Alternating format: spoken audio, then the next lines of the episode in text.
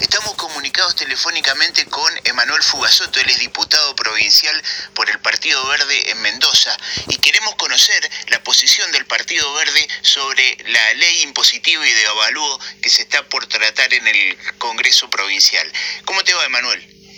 ¿Cómo estás, Roberto? Buen día, un gusto por estar hablando con Radio Cudum. Contanos la posición del Partido Verde sobre las leyes de impositiva y avalúo.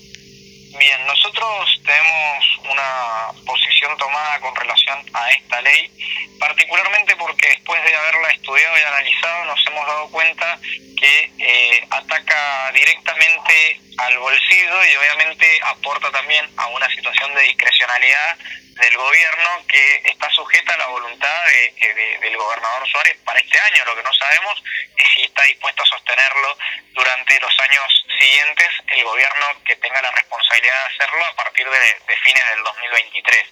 ¿Por qué vemos esto? Porque el aumento en la ley de avalúo impositiva de las unidades fiscales impacta directamente en qué? En el aumento del RTO, que para nosotros es un kiosco tiene el gobierno para recaudar en un 80%. Eh, también impacta en las multas de tránsito, eso lo lleva directamente hacia la fotomulta La Serina, que también entendemos que hoy día es un acto totalmente ilegal y que de esta manera se seguirían beneficiando quienes propician justamente este tipo de instancias totalmente irregulares para eh, generar ingresos que están,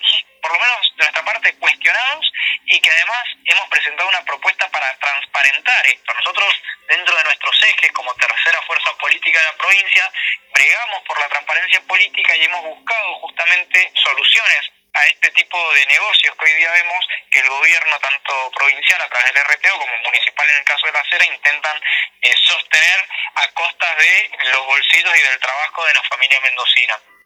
Eh, y esto también directamente en la nueva ley de avalúo impositiva, que es lo que vemos nosotros, un impuesto eh, encubierto del 80% de lo que es eh, el impuesto automotor, que nuevamente se vuelve a dejar atado al impuesto automotor al valor de la Dirección Nacional de Registro de Propiedad Automotor, algo que, para explicárselo más simple a la familia mendocina, eh, ¿se acuerdan cuando en el 2020, fin del 2020, salieron los nuevos impuestos automotores, principio del 2021, que fue con aumentos del 100, 150, 200%? Bueno, era porque justamente se aplicaba esta fórmula, el 3% sobre el valor de la Dirección Nacional del Registro de Propiedad Automotor, y en vez de buscar una solución en primera instancia, se tiraban la pelota, como siempre, el frente de todo, con Cambia Mendoza, buscando a ver quién es más responsable del hambre que iba a tener la familia mendocina a partir de tener que pagar una locura de impuestos. Eso a nosotros no, nos hizo muchísimo ruido, iniciamos una campaña y logramos que en su momento eh, se modificara con topes y con valores según el modelo del vehículo que la propia Agencia de Recaudación Provincial establecía. Eso hoy día quedó un poco de lado y lo que se hace es, sobre ese 80% aumento que en realidad están promoviendo, incluir un tope al 60%. Pero al 60% de aumento que van a permitir que se dé adelante está sujeto a la discrecionalidad del gobernador. Si el año que viene viene eh, otro, como hablamos recién, otro gobernador y dice, mira, saco el tope, no solamente vamos a tener el 80% de aumento que estuvimos tapados durante este año, sino que también vamos a tener el aumento que promuevan el año que viene para sostener justamente la fiesta política de el maquillaje universal que se hace en la provincia y que no resuelve las problemáticas de fondo. Esto eh, se traduce también en el impuesto inmobiliario, donde han planteado como algo que nosotros entendemos que medianamente es positivo, porque eh, ampliar en un 80% el monto de cada categoría para las viviendas hace que justamente las familias no sean recategorizadas, pero también pasa eso porque el aumento real es de un 115% de la fórmula base, es decir, el número sobre el que se hace el cálculo del el avalúo y del impuesto aumentó 115%, y eso sí ataca la equidad y ataca justamente también la, eh, la situación impositiva, porque ese 115% impacta igual a quien tiene una casita en un barrio y al que tiene una mansión en un barrio privado. O sea, automáticamente ese 115% se le aplica a todos. Después sí plantea lo mismo, un tope al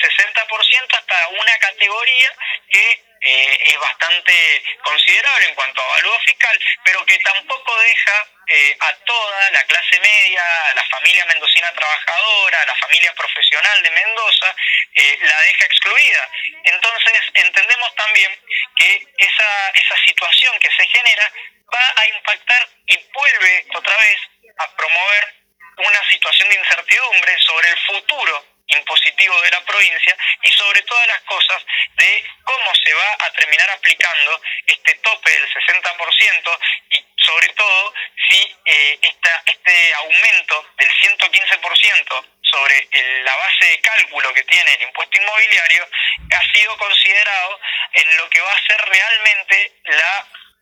eh, el importe final que va a llegar en cada factura a cada casa de Mendoza. Nosotros esto lo vemos mal y por estos motivos vamos a eh, votar en contra de esta ley de avalúo impositiva que entendemos que por más que lo quieran dibujar con topes y demás, oculta un ajuste importantísimo en lo que hace a los